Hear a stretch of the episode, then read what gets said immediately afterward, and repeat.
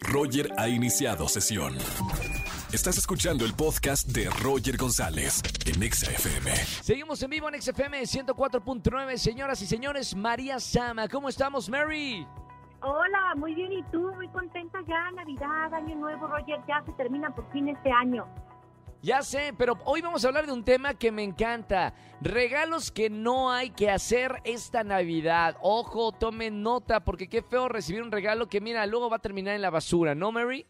Ay, sí, ¿sabes qué? Yo sé que mis tías queridas son muy dadas a regalar este kit de jaboncitos para las manos, para el cuerpo. Por favor, no lo hagan. Lo que menos queremos ver en este año ya son jabones, menos para las manos. Entonces, ni kit de jabón, ni gel antibacterial, ni nada que se relacione con el COVID, por favor, no se les vaya a ocurrir hacer este regalo porque en verdad no, no es lo que queremos, ¿no?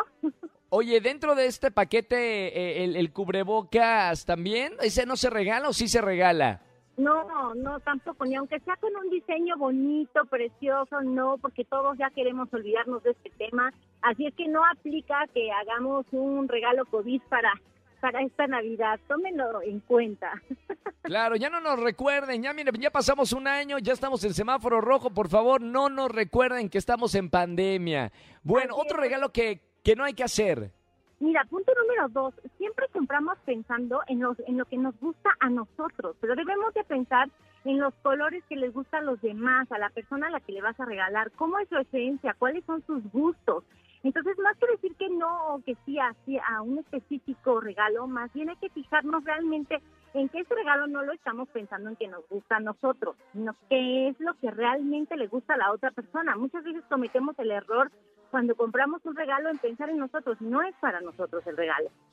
Claro, atención, bueno, también hay que saber, si le vas a regalar algo a alguien, también puedes eh, eh, ocupar el tiempo un poquito con sus amistades, con la gente más cercana, que es lo que le podría gustar, ¿no? A lo, a lo mejor no conoces tú 100% a esa persona, pero a lo mejor un allegado puede tener una idea más clara de qué se le puede regalar.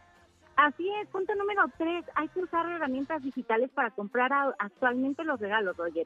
Sí debemos de tratar de no salir y mucho menos de ahorita, entonces hay un buen de lugares en línea en donde puedes comprar cosas muy hermosas y lo que yo sí les digo, siempre va a ser un éxito los regalos personalizados y muy sencillos. Si no tienes gran presupuesto, por ejemplo, tazas con, personalizadas con el nombre de la de a quién le vas a regalar, unas libretas, incluso unos sobres, ¿sabes? Hay muchísimas eh, accesorios que puedes regalar personalizados. Siempre a todos nos encanta ver nuestro nombre en lo que nos dan. Entonces, un dije si tienes más presupuesto, pero siempre, siempre si colocan el nombre a todos nos da mucha emoción recibir algo eh, pues que, que lleve nuestra esencia, ¿no?